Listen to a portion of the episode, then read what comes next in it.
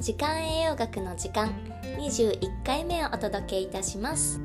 今回も時間栄養学を研究している大学院生の新田理恵がナビゲートいたします。ここしばらく基礎編としてライフステージ別の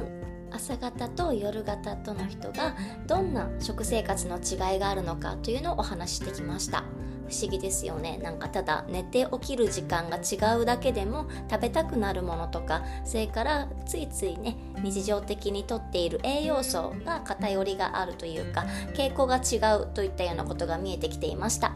で成人から始まり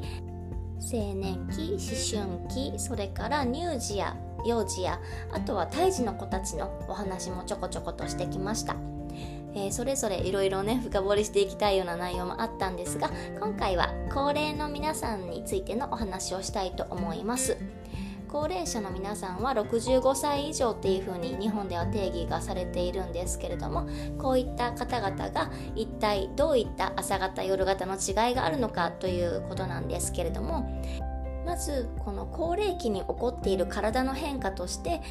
いろんな臓器の働き機能が衰えてしまうということが起こってしまいます。これはもうどんな生物でも老化はね起こってしまうので仕方のないところだったりするんですけれどもそういったこともあってこの時計遺伝子が体内時計を司っている大事な遺伝子なんですけれどもこの時計遺伝子って体の中で作られるんですね。でこの作られたりちょっと多すぎたらちょっと抑制しておこうかみたいなそういったメカニズムが働いているんですがそういった働き自体も弱くなってしまって時計遺伝子の発現、えー、作られる量自体も減ってしまうということがあったりします。なのでこのメリハリがつきにくいんですよね。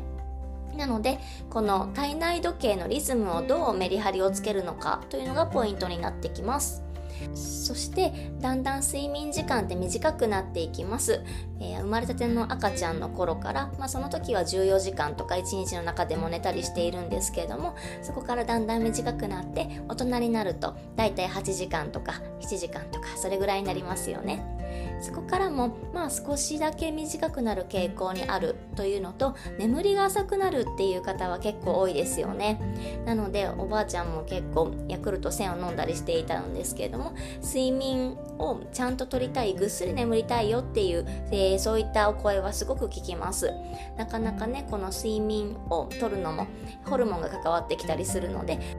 ホルモン分泌量が少なくなっちゃったみたいなところの影響も出てきているんですよね。そしてだんだん二十歳の時に一番夜型が多い、まあ、詳しく言うと21歳とか22歳ぐらいの時が一番夜型になりやすいっていう風な統計が出ているんですけれどもそこからだんだん朝型になっていくっていう話をしました。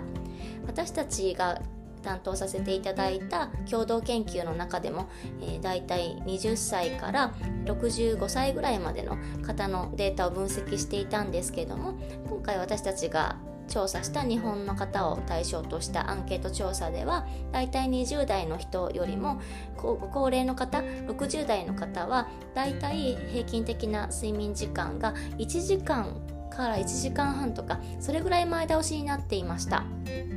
他の研究では2時間ぐらい前倒しになるっていうケースもあったりします。なのでだいたい早寝早起きに自然になっていくよというような変化も起こっています。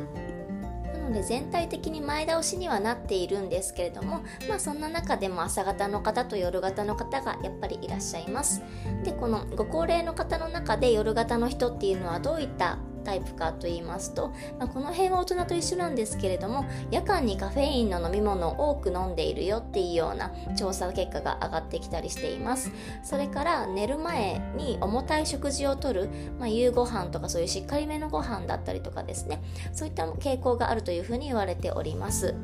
の重たい食事っていうのはポイントですね。どうしても炭水化物って、えー、夜にとってしまうと体内時計を後ろ倒しにしてしまうので、まあ、その直接的な影響を受けてしまっているというところでしょうか。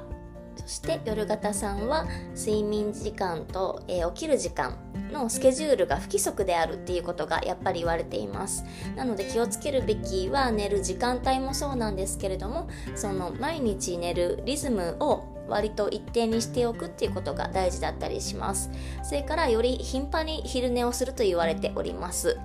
そう夜あんまりね睡眠の質が悪くてしっかり寝れていないのでその分お昼に眠くなるという形でしょうか。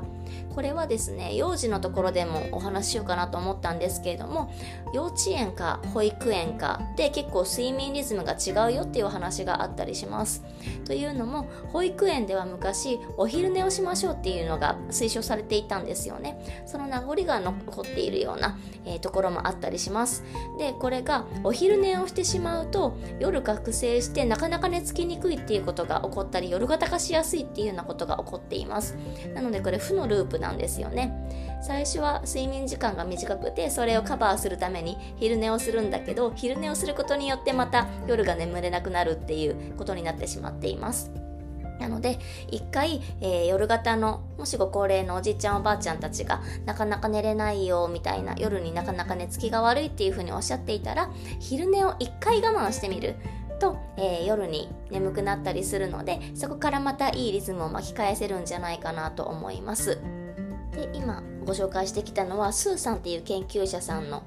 論文を元にされているんですけれどもそこではねもう一個面白いことが書いてあって夜型の高齢者の方は実は今でもタバコを吸ってる人がという特徴がありました。全員が全員そうではないんですけれどもそういう傾向が強いというふうに言われております。また夜型さんであると睡眠障害なかなか寝つけないとか途中で起きちゃうとか朝ねなかなか起きれないもしくは早く起きすぎちゃうみたいなそういったことが起こってしまっているというふうに言われております。なので全体的にね寝る時間を前倒しにできた方がやっぱりいいんだろうなというふうに思われます。はい。それからアルコールの摂取量もねやっぱり多いんじゃないかというふうに、えー、言われております。それから、えー、お昼間ですね、えー、身体活動が少ないつまり運動あんまりしてない人がちょっと夜型化しやすいみたいな風にも書かれていますね。これはなんかちょっと私も心当たりがあって 私夜型で全然運動しないタイプなんですけどもこれは、えー、実はご高齢の方に限らず成人とかでも見られます。夜型さんはね運動量少ないんですよ。なのでぜひ日中に活動するっていうのは体のリズムを作ったりメリハリをつけることにつながっていくのでおすすめだったりします。こうした黒のタイプと食事に関する研究って実は高齢の方を対象にしたものがすごく少なくてこのレビューを作った人たちもこれの1件しかスーさんの研究しかなかったっていうふうに書いてありますね。補足的にちょっと黒のタイプとは関係ないんですけれどもこの睡眠と起きている時間のパターン生活リズムのパターンがおかしかったらどうなっちゃうのかというのが、え書かれた研究もありまして、えー、何が起こっちゃうかというとやっぱりね認知障害になりやすいっていうのが出てきちゃいます。それから、えー、うつ病になりやすいとか関節炎になりやすいとか、えー、そういったことが言われています、えー、私のおばあちゃんもね結構認知障害にあったりだとかそれから関節炎になったりとかしていたことがありました。で、えー、私のそのねおばあちゃんって結構パン屋さんで朝早くというかもう本当に、えー、夜中の12時1時ぐらいからパンを焼き始めるみたいな生活を長年していた人だったんですね。で、えー、認知障害が始まってしまった80代になってですね。っていうことがあったんですけれども、えー、なぜか老人ホームに入ってからちょっと回復したんですね、え、それまで認知障害って一方通行だと言われていてなんか進行はするけれども回復はあんまりしない元に戻らないっていう風に考えられてたんですけどなぜかのうちのおばあちゃんが回復しちゃったので なんか東大の先生が研究に来たみたいなことがあったりしたんですけれどもなんかこのもしかして体内時計が治ったっていうのもさては原因の一つではなんてこの論文を見ながら思ったりしました。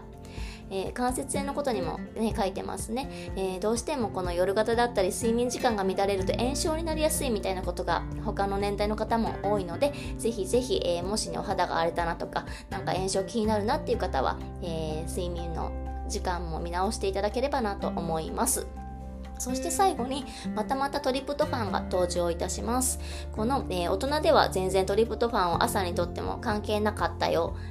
朝型夜型っていうのとか睡眠の質とかもそんなに影響がなかったよというふうにお話をしましたがその後で子供たちには聞いたよね。0から8歳の子たちには朝にトリプトファンが多く含まれるような例えば牛乳とかを飲んでもらうと、えー、実は睡眠の質が良くなったよっていうことをお話ししました、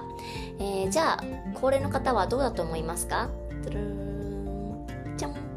そう、えー、実はですね高齢の方もこのトリプトファン朝にとるの聞いたんですね。睡眠の質が改善するっていう風な、えー、結果が出ております。まあこれ海外の研究なのでちょっと日本人の、えー、やっぱ人種が違うのでどういう風な聞き方をするかっていうのがちょっとわからないところはあるんですが、まあ、試してみる価値はあるかなと思います。どっちみちねこのアミノ酸とかタンパク質をちゃんと朝から摂るっていうのは体にいいことなので、えー、ぜひぜひ取り入れていただければなと思いますトリプトファンがたくさん含まれている食品何だったか覚えていらっしゃいますでしょうか？はい。お肉とかパンとかお米とか魚納豆牛乳というふうに言われております。ぜひぜひ、えー、手に取りやすいものから、えー、摂取していただければなと思います。ぜひね身近におじいちゃんおばあちゃんがいらっしゃったら、えー、そんなサポートもしてあげてください。というわけで今日はこの辺で。またね。